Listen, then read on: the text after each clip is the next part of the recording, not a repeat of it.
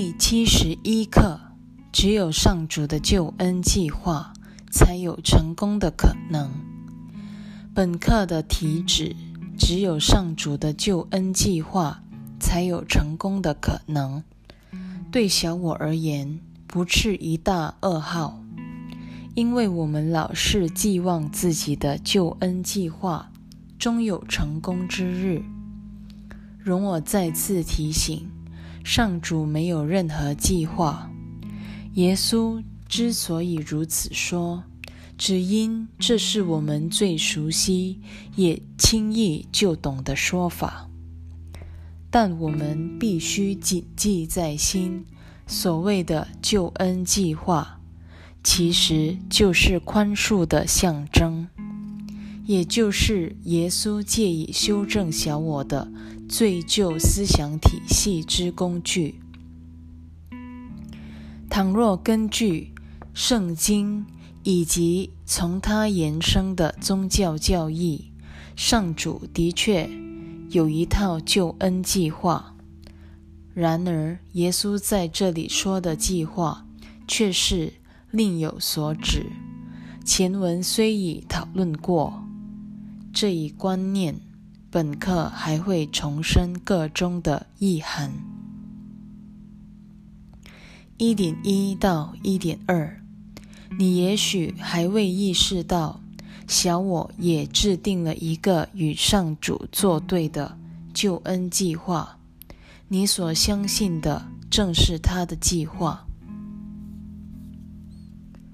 很少人能意识到，凡是单逆于。特殊之爱或特殊之恨，就无异于存心抵制上主。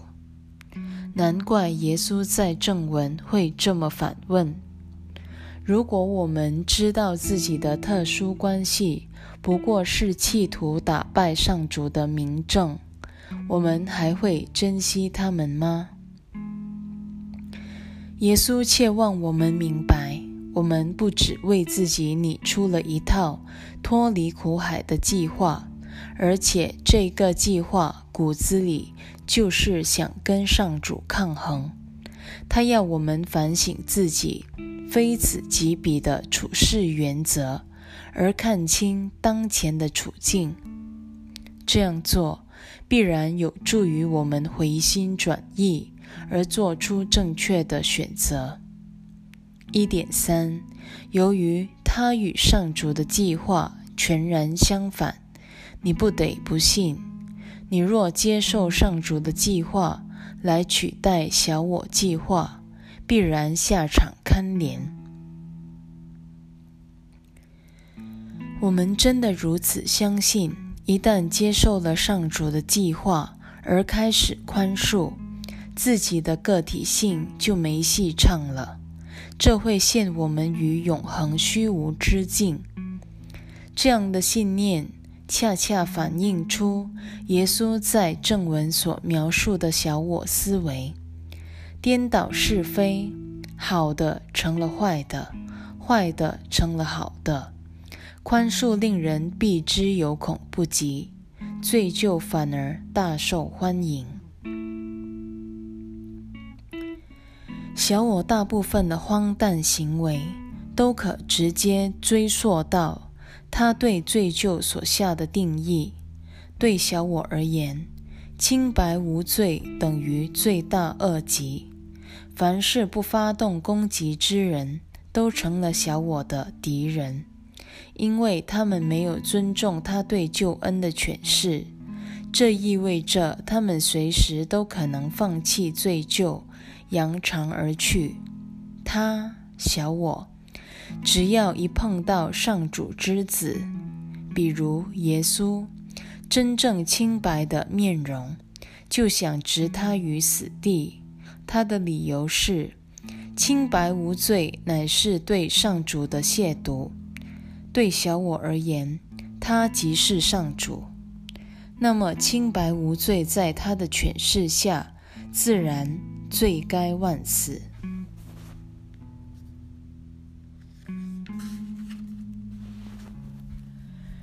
一点四到一点五，这话一听就知道他在颠倒是非。但我们只要深思一下小我计划的内容，你就会明白，不论他多么颠倒是非，你却坚信不疑。大家应该还记得耶稣在《无名乱世的法则》那一节中说过同样的话。他在描绘了小我五个神志不清的运作法则后，紧接着说：“你或许会为自己申辩，你并不相信那些荒谬的无名法则，更不会奉行如仪。何况……”只要正视一眼他们的内涵，怎么可能有人相信？然而，弟兄，你真的相信他们？耶稣很清楚，我们非常相信小我的计划，因为我们死心塌地的相信自己活在这儿。我们相信，唯有透过投射才会得救。因为只有投射，才抵挡得了心灵的救赎原则，而心灵正是上主圣爱记忆的安止之处。二点一，小我的救恩计划，说来说去，不外是抓着心里的怨尤不放。这句话讲得不能再白了，他一针见血。指出小我投射的目的，抓着怨尤不放。请看看接下来的一段如何刻画特殊性的本质。二点二到二点五，他坚持主张，如果别人的言行表现有所不同，或是。外在环境或事件有所改变，你才可能得救。为此，你始终认为救恩来自你之外。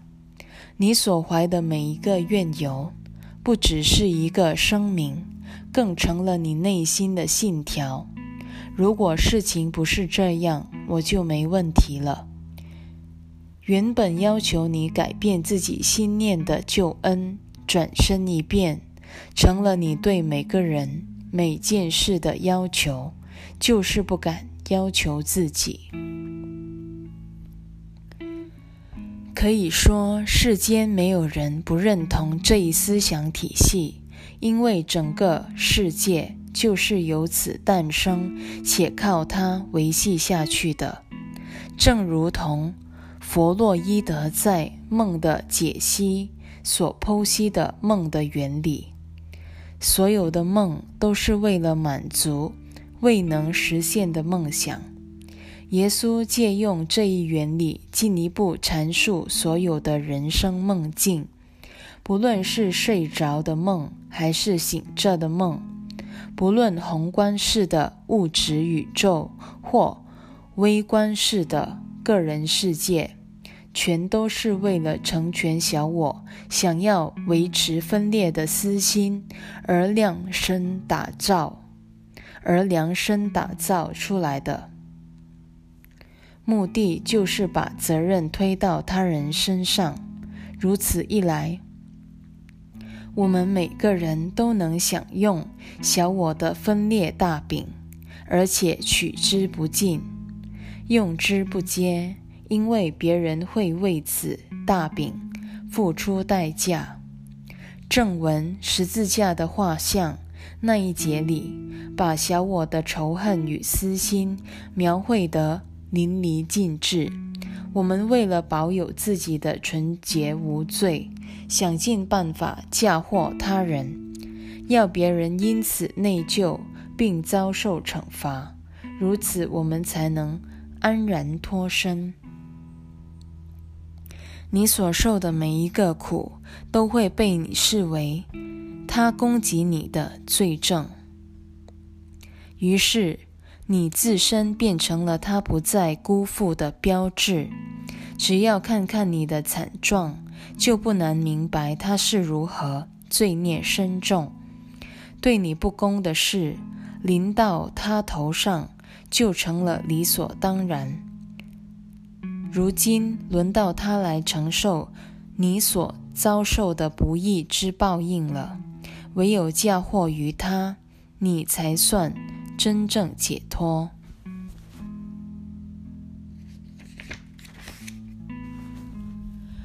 每当你同意受苦、被剥削、遭受不公的待遇，或感到匮乏之时，你其实是在指责弟兄攻击了上主之子。你在他眼前悬挂了一幅自己被钉在十字架的画像，让他亲眼目睹你已用鲜血和死亡将他的罪状刻印在天上了。你走在他面前，随手关起天堂的门，把他打入地狱。小我救恩计划的基本要素。留待后文详述。三点一到三点二，在这计划中，你赋予自己的心灵一个任务，就是判定除了自己以外，哪些人物事件应该改变，你才有救。根据这神智失常的计划，任何可以想见的得救机会。只要保证行不通，你就会接受。耶稣在这一段描述的正是小我那句千古座右铭：“去找，但不要找到。”没有错，我们每个人都在干这档姿势。一句话说得够清楚了，根本无需多加解释。确实。这就是投射的本质，也是小我思想体系的核心。他意图确保上主之子永无回心转意的机会。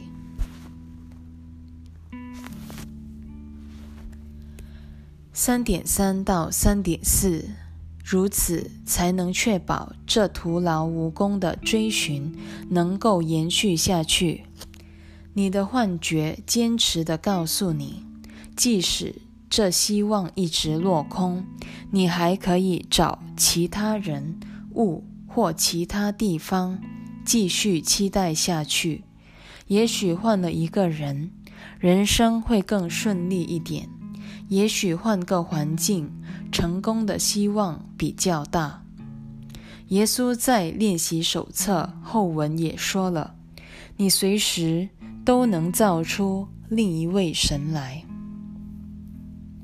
我们如果够诚实的话，必会承认耶稣完全一针见血地揭发了我们的私心与计谋，也因此，我们绝不会真心甘愿投入这部课程的，既不愿在头脑上理解，也不愿在生活里操练。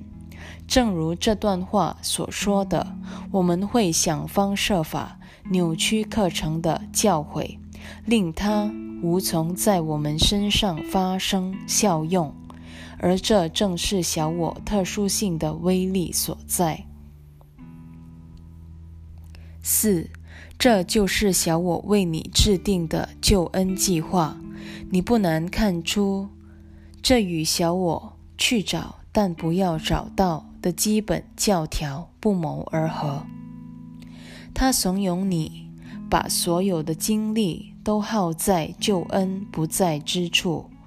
除此之外，还有什么更妙的方法，保证你绝对找不着？别忘了，小我最不乐见的，莫过于我们意识到自己竟然有颗心灵。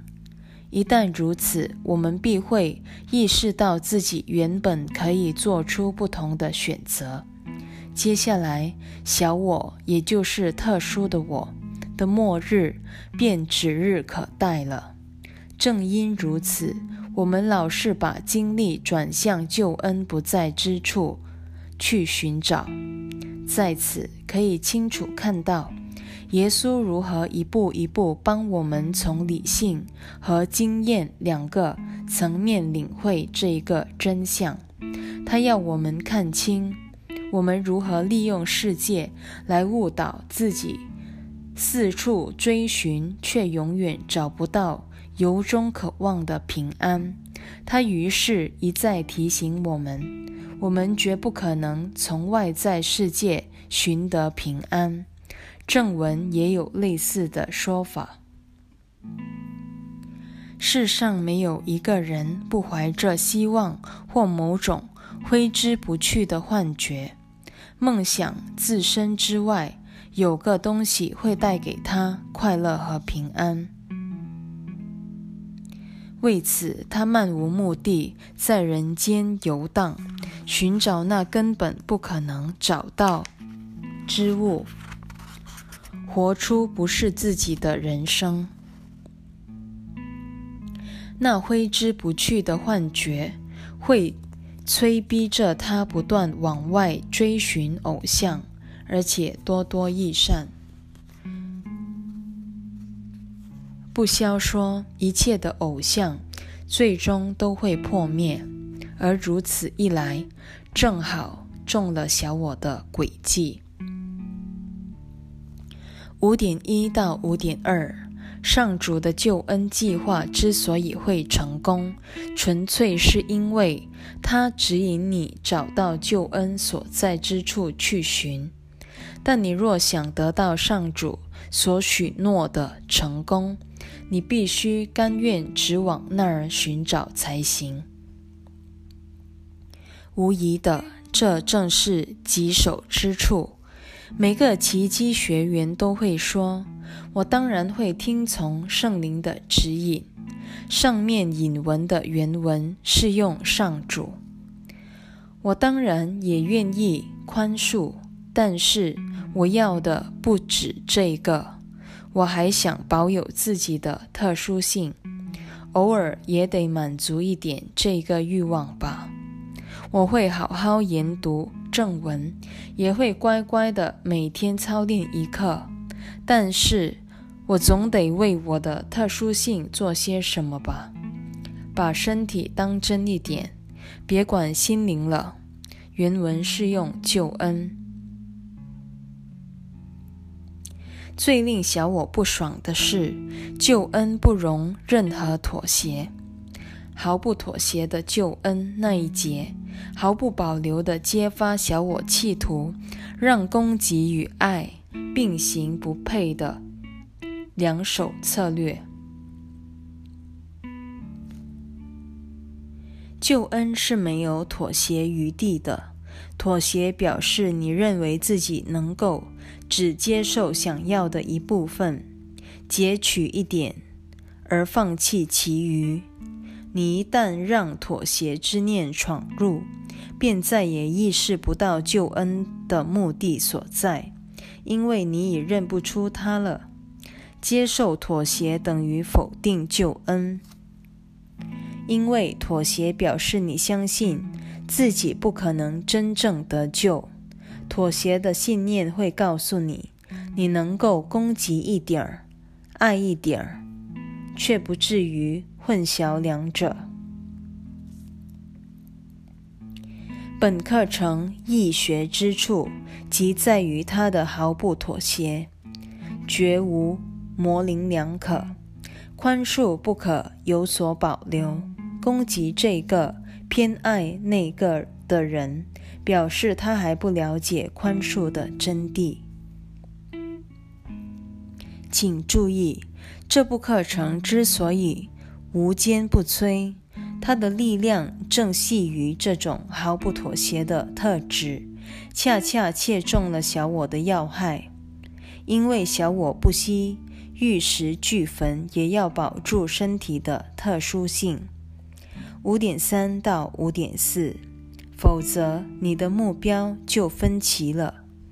这无异于要你追随两种背道而驰的救恩计划。其结果只会导致混乱、困窘、极深的挫折与绝望。我们不难看出，练习手册如何一刻一刻为这几句话铺路。最前面的几课先帮我们了解，根本没有所谓的外在世界这一回事，以及我们在外界所见的一切全是内心的投射。第二十二课甚至说，世界是我们的攻击之念打造出来的。耶稣这样一步一步为我们的心灵启蒙，直到我们体会出问题真的出自心里，而不在身体或大脑。若非前面的铺陈，他不可能在此铁口直断。练习手册这种循序渐进的交响乐手法，实在令人叹为观止。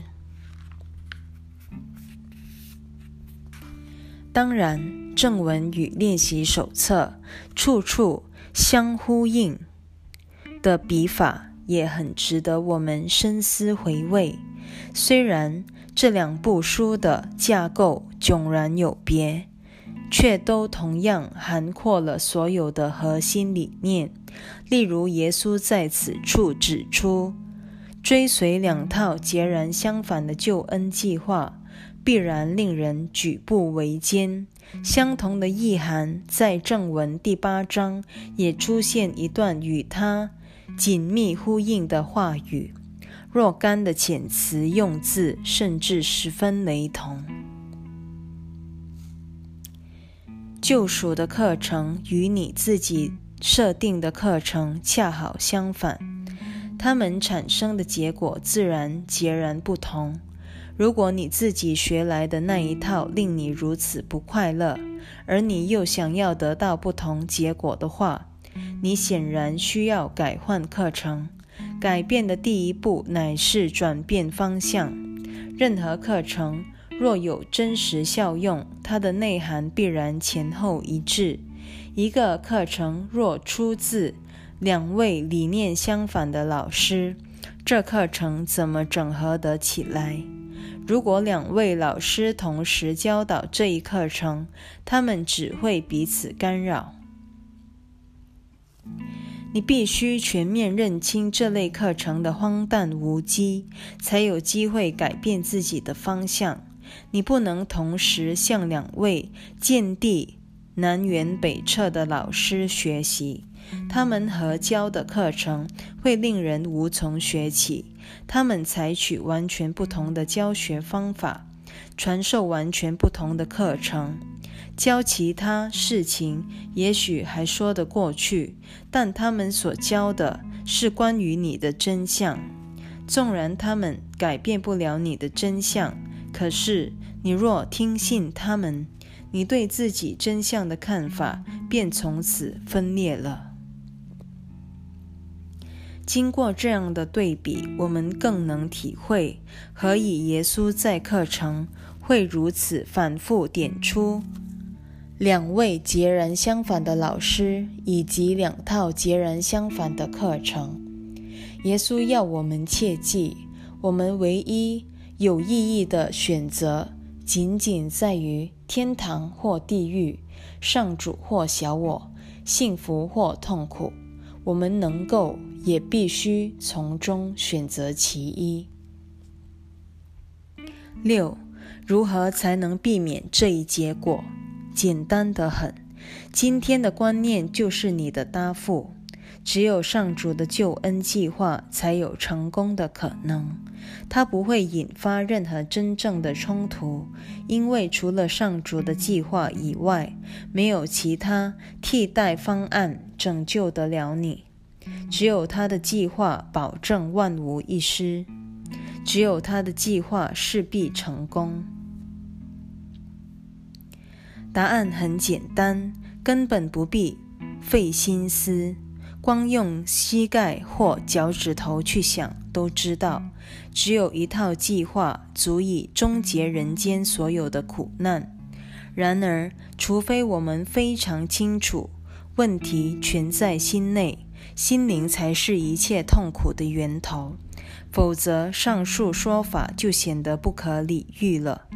难怪练习手册如此强调心灵在救恩中的关键角色。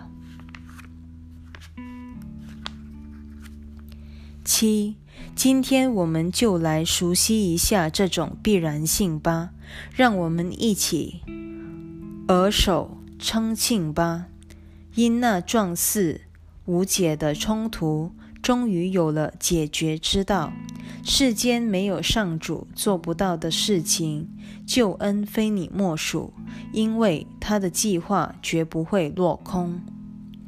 做出正确选择所带给人的喜悦，正是激发我们去做这个选择的最大动力了。唯有终止冲突，方能终止得了人间的苦难，喜悦幸福之门也会从此开启。正因如此，耶稣才会锲而不舍地用幸福的结局为饵。来诱引我们选择这一终极的答复。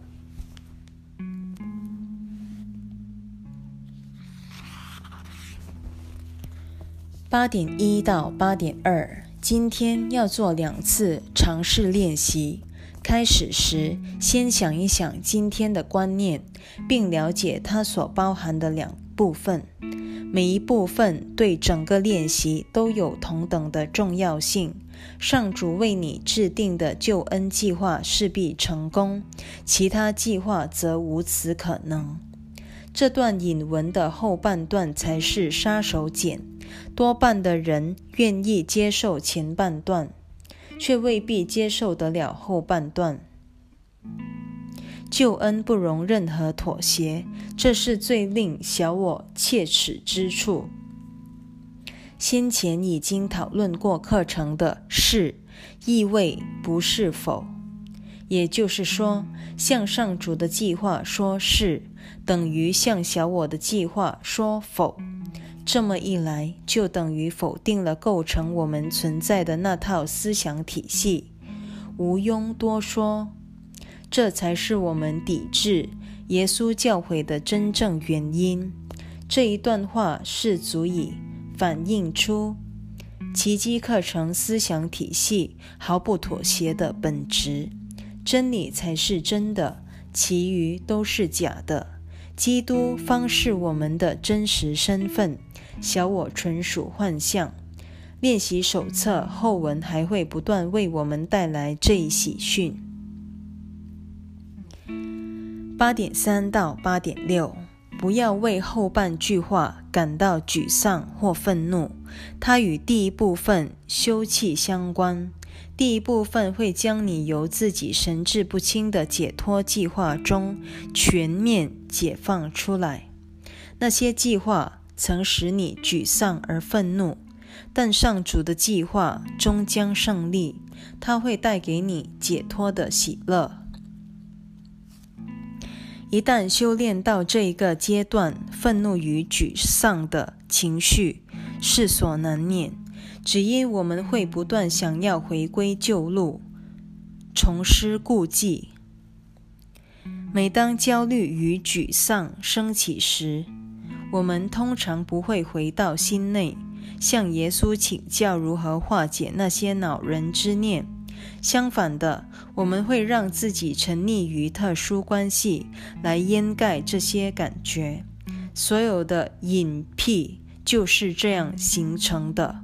不论上瘾对象是人物还是药物，即使痛彻心扉，我们仍不肯回到心内去化解烦恼之源，反而求助于身体来麻痹心灵之苦。也因此，如果我们真心想学课程，必须先意识到小我的解决方案绝对无效。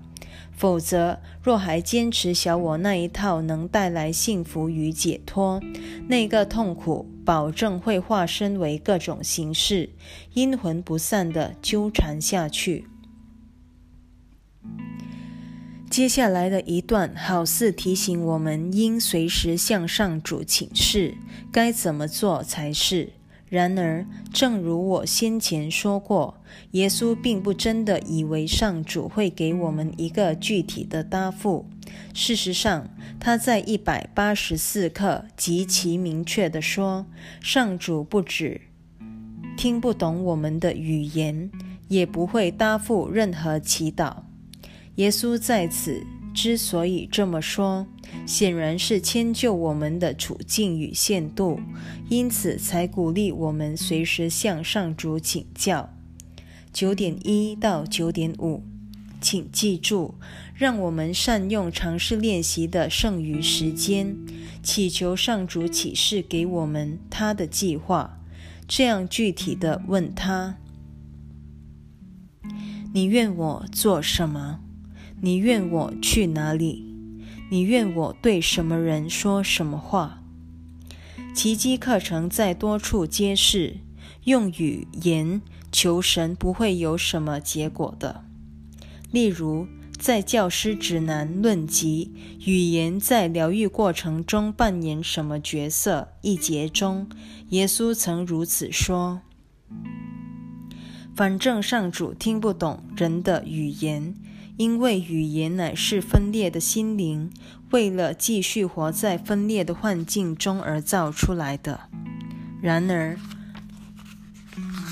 语言对初学者特别有用。”它能帮人专注，帮他排除或至少控制住有如脱缰之马的杂念。然而，不要忘了，语言只是象征的象征，因此它离真相有双重之隔。不仅如此，耶稣在颂祷还开宗明义指出，祈求具体之物可说是毁灭性的祈祷。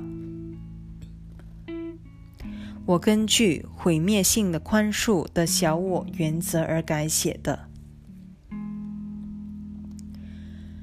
如同下面的引言所理清的观念：当我们祈求具体之物时，无异于强化了小我坚信的匮乏原则。请参阅奇迹课程序言，也就是无力感及自卑感。才会要求上主在那一层次跟我们碰头。就近来说，奇迹课程的核心教诲是要我们把匮乏信念带到上主那儿，这类幻觉才可能在他的爱中烟消云散，所有的问题也因而一并获得了答复。祈祷的秘诀就是忘却你心目中认定的需求，祈求具体之物的心态与先看出对方的罪过，再设法宽恕，毁灭性的宽恕如出一辙。因此，祈祷时你也应放下心目中的具体需求，一起交托到上主手里，如此他们变成了。你献给上主的礼物，你等于向上主说自己无意在他面前设置偶像，你为他的圣爱是求。那么，除了忆起上主，他还可能给你什么答复？你岂能让那些转眼即逝的问题或微不足道的建议取代他真正的答复？上主只会给予永恒的答复。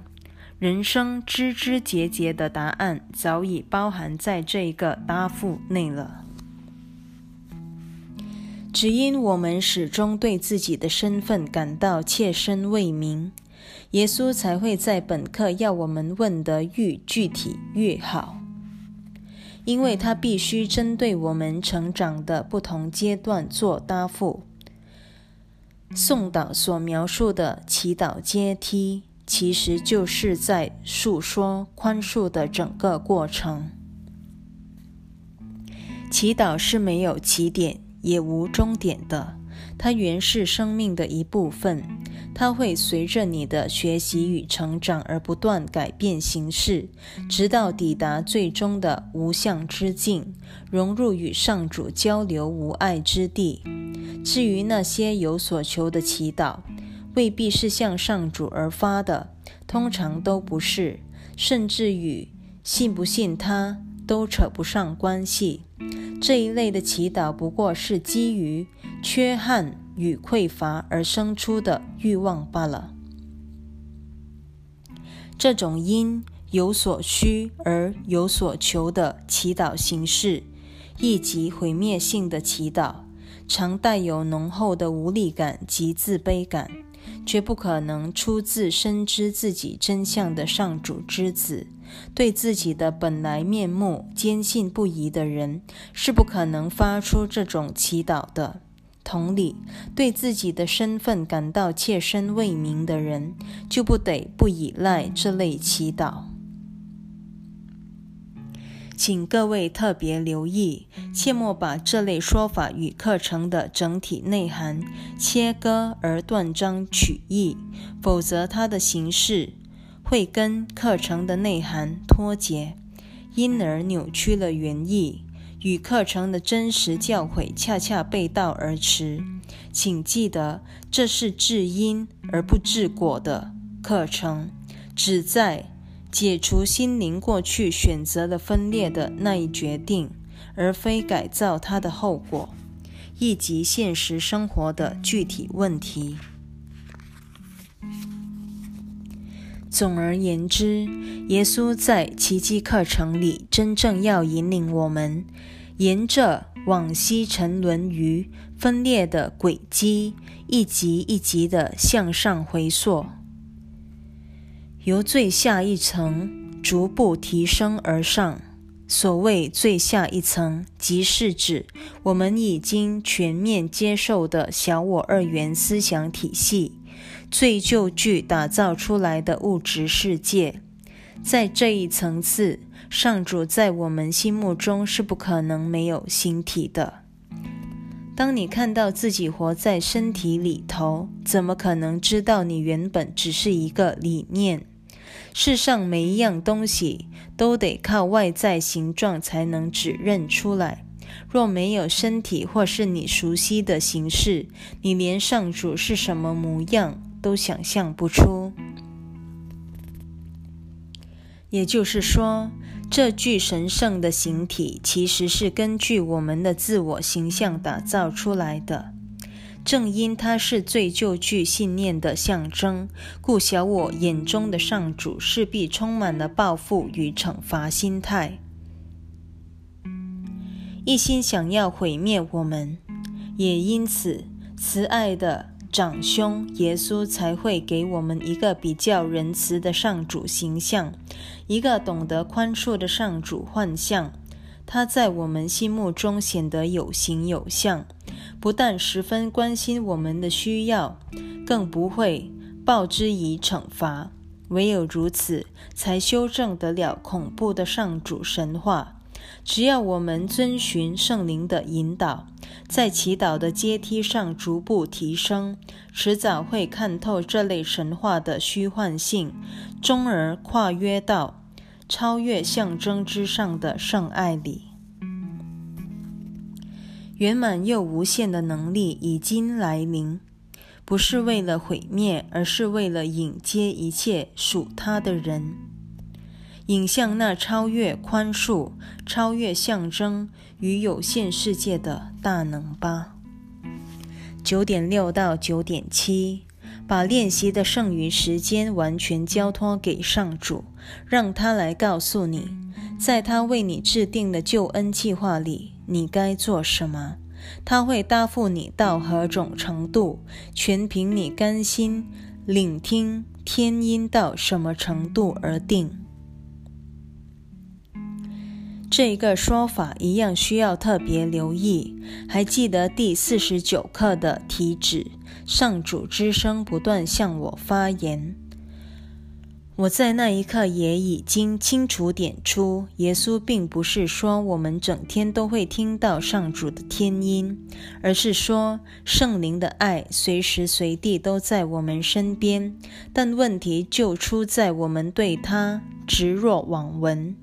因此，想要听到天音，凭靠的是我们真想听到天音的那个愿心。不消说，耶稣在本课说的。同样，并非指真正的声音或具体的话语，而是我们对上主圣爱的体验。只有当我们真心说出“唯有上主之爱方能赐我幸福，小我的特殊之爱无此可能”之时，才可能亲身体验到圣爱。总之，当我们不再追求小我的分裂恐惧，而开始渴望上主的一体圣爱时，那个爱在我们的体验中便好似化为天音。下面这段教师指南的引言，承接先前语言只是象征的象征之论点，继续解释下去。语言虽然只是一种象征，却有相当具体的指标作用。即使它有时显得极其抽象，但心灵所接收到的却可能是一幅很具体的图像。任何一句话若不能引发心灵具体的联想，它便不具实质的意义，也无助于疗愈的过程。出自肺腑的心导，并非真的要求什么实质东西，他的要求常指向经验层次。他之所以提出某个具体要求，是因当事人认为那东西能带来他所渴望的经验。为此，他的话不过象征了他祈求之物。而他祈求之物，又象征着他所渴望的经验罢了。简而言之，只要我们有心抵制小我的恐惧，而选择圣灵的爱，这个选择所产生的经验，会以我们所能了解的形式呈现。而这同时也反映着，自认为具有个别形体的我们，仍十分需要求助于另一具形体，即使他早已不属世界中人。九点八到九点十，不要再回避他的答复了。你此刻的练习足以证明你已有某种聆听的诚意。你已经够资格要求上主的答复了。耶稣再次提醒我们，这是需要一段过程的。他其实在说，我们操练了练习手册，也读了正文，修到现在，表示内心有一部分是真的想要走另一条路的。若要确保得到上天许诺的幸福结局，最后还得靠我们聆听的诚意。也因此，如果我们心里有数，明白自己是多么不甘心踏上另一条路，同时又懂得祈求耶稣帮我们宽恕自己的恐惧，必然有助于我们更快完成这个过程。十，在短视练习中，随时提醒自己，唯有上主的救恩计划才有成功的可能。今天特别警觉内心可能升起的任何怨尤，你不妨改用下列形式来回应今天所有的诱惑：心怀怨尤，就是与上主的计划作对，只有他的计划才有成功的可能。每一小时试着记得今天的观念六七次，忆起你救恩的神圣源头，由那一境界去看救恩。没有比这练习更能让你善用这半分钟，甚至更短的时间了。在本课的结尾，耶稣。照常鼓励我们，要我们随时随地警觉自己是否已选择了分裂、罪疚及攻击，而这种选择正是我们回归圣爱家园最大的阻力。